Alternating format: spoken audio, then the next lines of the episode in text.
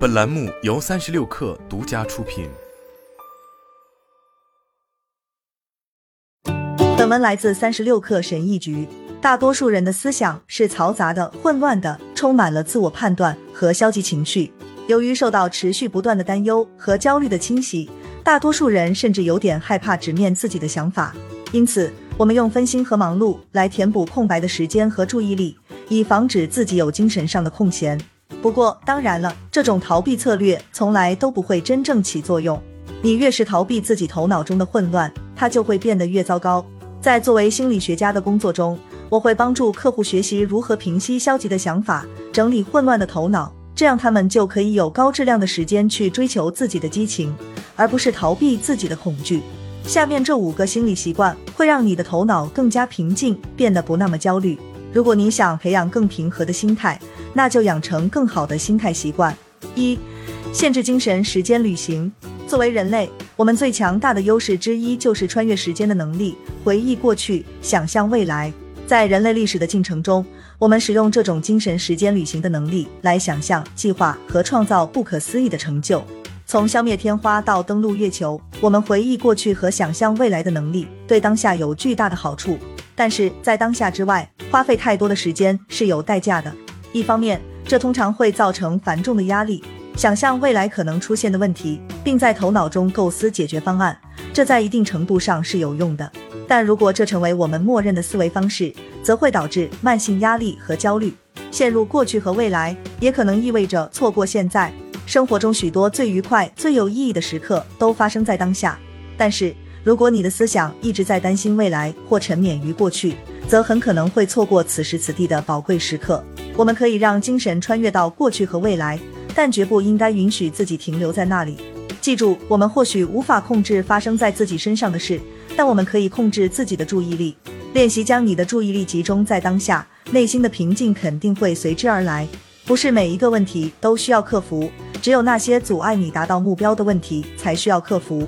二，管理自己的期望，期望能带来的好处不多。但坏处却不少。这里有一个例子：你喜欢在工作中面对面沟通，而你的经理喜欢发短信和电子邮件。在与你的经理就你首选的沟通方式与他们的首选方式进行非常友好的交谈之后，你希望他们今后会尽量少发将电子邮件，以面对面沟通为主。然而不幸的是，日复一日，周复一周，你依旧会频繁地收到他的电子邮件，包括在晚上和周末的空闲时间。除了被太多无用的邮件轰炸而感到恼火之外，每封邮件都让你产生震惊和怀疑的情绪反应，因为你们此前就沟通方式分明已经达成一致了。这意味着每次期望被违背时，你都会经历两种困难的情绪。这一点很重要，因为痛苦的情绪往往是相乘的，而不是相加的。换句话说，如果恼火本身会造成四单位的情绪困扰，当你把它和四单位的怀疑结合起来时，你的整体情绪困扰更接近十六，而不是八。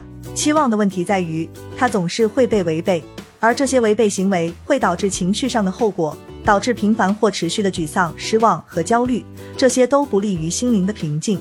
不过，如果期望有用的话，也许所有这些高期望带来的精神压力都是值得的。也许吧。得出结论前，先让我们做一些思想实验。期待你已经成年的儿子找到工作，真的能帮他找到工作吗？期待你的配偶在你发泄一天工作压力时保持无限的耐心和支持，真的会让他们变成那样吗？期待别人善良、礼貌、公平和理性，真的会让他们产生这样的行为吗？这个世界和其中的每个人都对我们的期望漠不关心。如果你想要一个更平静、更平和的心态，就需要大幅减少生活中积极的期望。可以尝试这样：一、列出你生命中最重要的五个人；二。列出你对每个人的五个期望。三，放弃对每个人的三个期望。我想你会惊喜的发现，不仅世界没有走向末日，你的心态也会大幅改善。期望就像精美的陶器，你拿得越用力，它们就越有可能破裂。三，善待自己，自我同情。人性真的很奇怪，我们倾向于同情别人的错误，却苛责自己的错误。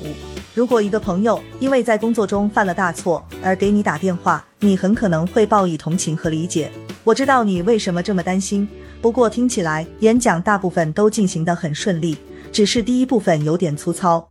但另一方面，如果你自己在工作中犯了错误，你的自我对话很可能就不会那么富有同情心了。啊，我真是个白痴，我怎么能搞砸演讲中最重要的部分呢？我老板可能觉得我是个白痴，这是怎么回事？为什么我们在犯错后会严厉的批评自己，而对别人却温柔而富有同情心呢？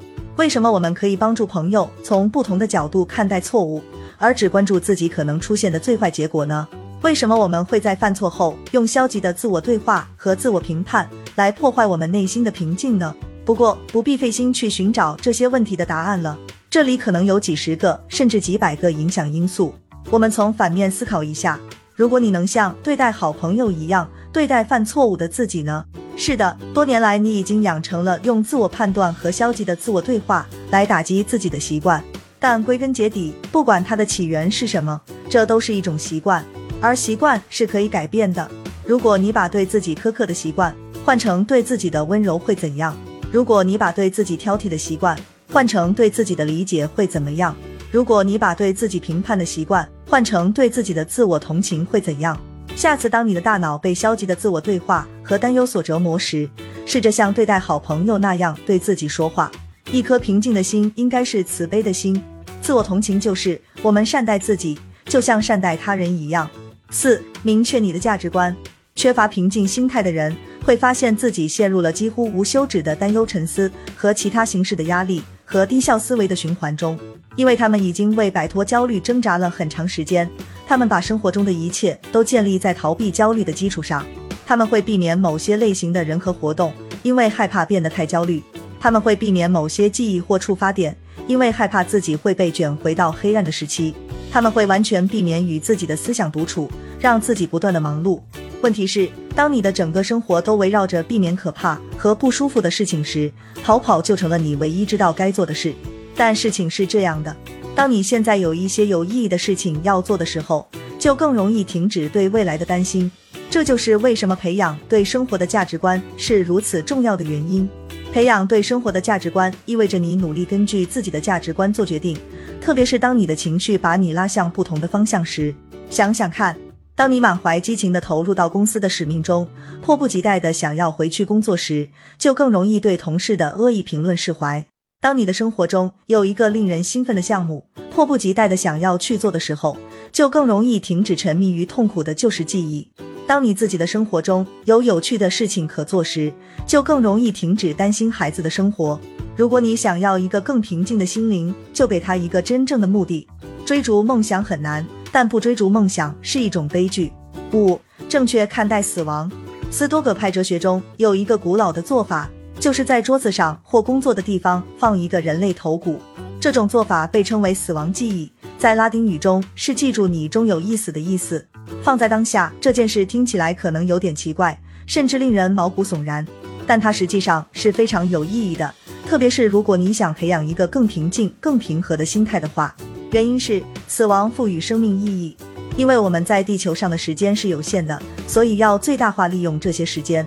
正如玛丽奥利弗所说：“你将如何度过这狂野而宝贵的一生？”